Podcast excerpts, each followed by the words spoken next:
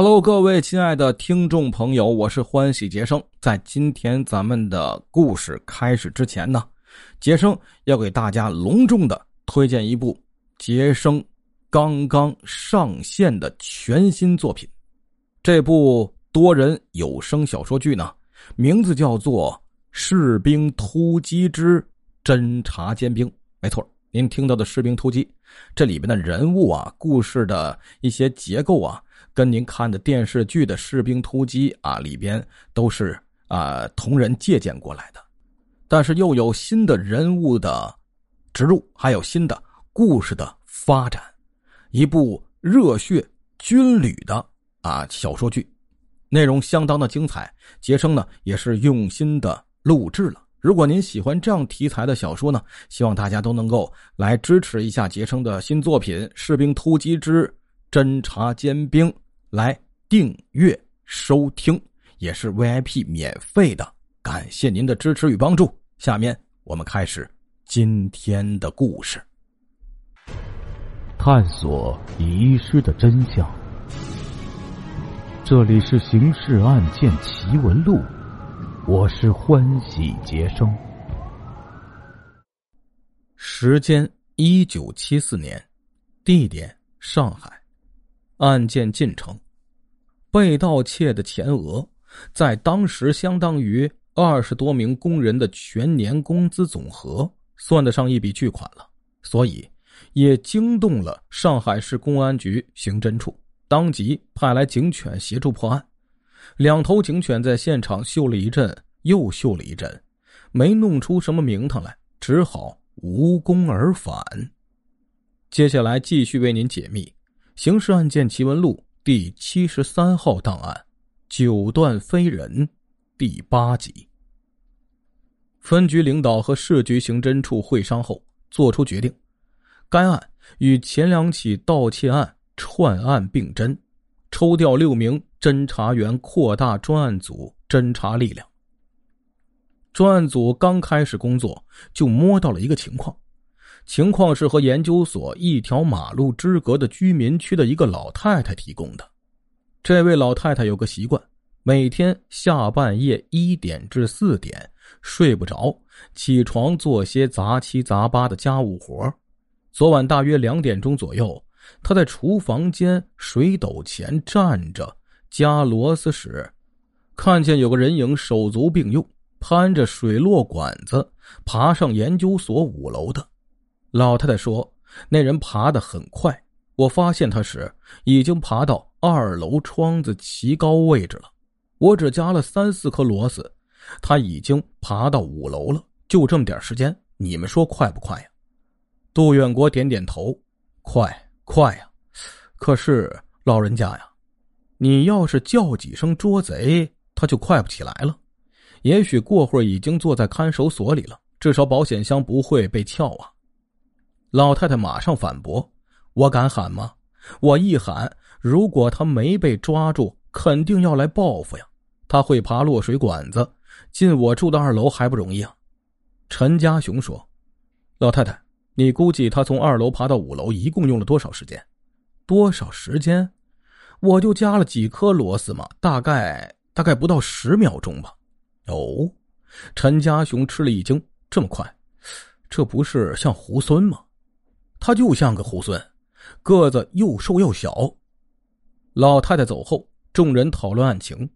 市局侦查处的一位老刑警说：“看来案犯不是一般性的会爬水落管的朋友啊，他是一个专门受过训练的攀登高手。”陆光明说：“对，看来我们有必要查清这类特强攀登能力的出处，然后再根据这去查人。”这样侦查范围显然就小多了，因为这种人毕竟不是很多的。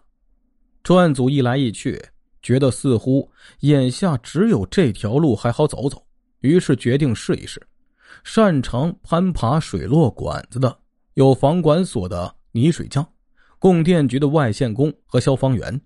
侦查员去这三类人员的单位了解下来，得知泥水匠、外线工虽然能攀登。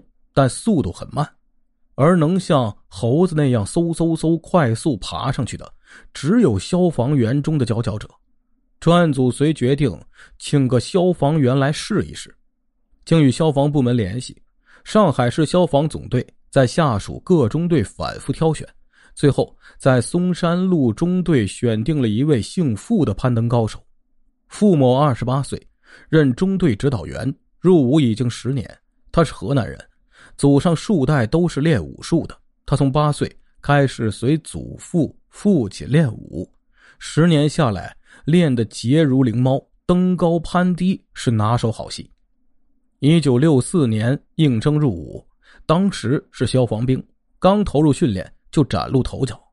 那时候解放军是罗瑞卿当总参谋长，大搞全军大比武，各方评价甚好。消防队虽不属解放军，但受军队影响，也搞技术大比武。傅某被选入上海代表队。去北京参加全国消防运动会，攀登项目得到过名次，消防总队领导选上他参加模拟试验，真是再合适不过。模拟试验定在同时同地实施，即也在下半夜两点钟，也是在研究所的同一根水落管子上，并请对面那位提供线索的老太太也站在厨房间窗前观察。只是这次没有螺丝可加，不过这并不要紧，因为专案组特地准备了秒表搞测试。这天晚上天晴无风，一点半过后，一辆中吉普载着傅某、陈家雄、陆光明、杜远国等来到研究所。傅某查看过现场后，开始做换衣服、紧鞋带之类的准备工作。一会儿，他表示可以开始了。陈家雄站在墙角下，仰望着显得很高的五楼窗口，不担心的问道：“副指导员啊，行吗？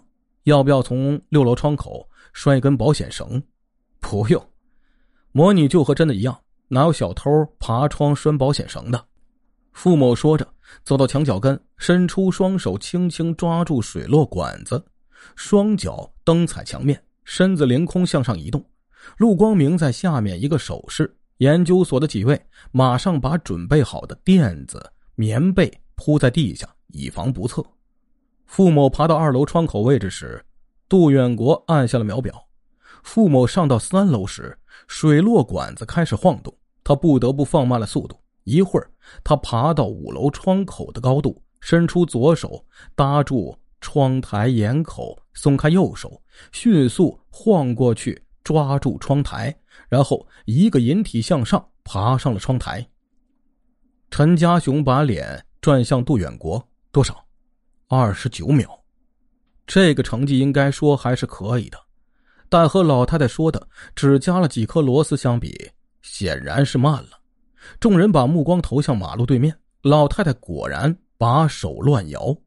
陈家雄心里暗吃一惊啊，寻思：如此看来。这案犯的攀登能力不会比傅某差，哪知接下来所得出的结果令他吃惊。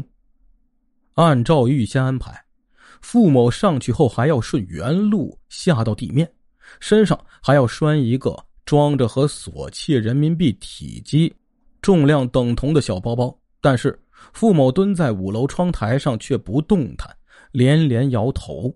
面对着下面众人催促探究的目光，他说了声：“你们看。”以手抓住窗框，伸出一条腿，只用脚尖轻轻一拨，水落管就哗啦啦掉落下去了。论身材分量，傅某和案犯差不多，也是老太太所说的猢狲。但是同样一根水落管，经检查，掉落原因是固定于墙体的箍套锈蚀。案犯能上下自如，速度还快，而傅某却做不到，这是什么原因呢？对这个问题最有发言权的自然是傅某本人了。他说：“可以肯定，这家伙的攀登能力不是凭职业技能练就的，就是说，他不是消防兵出身，也不是泥水匠、架线工之类，他会武术，练的是轻功。其实。”文化大革命已经隔到第八个年头了，破四就不但破掉了现实生活中的物质，还深入到人们的思路中。绝大多数人对武功的理解已经淡化到等同于样板戏中的几个筋头，所以侦查员对傅某所做的结论半信半疑。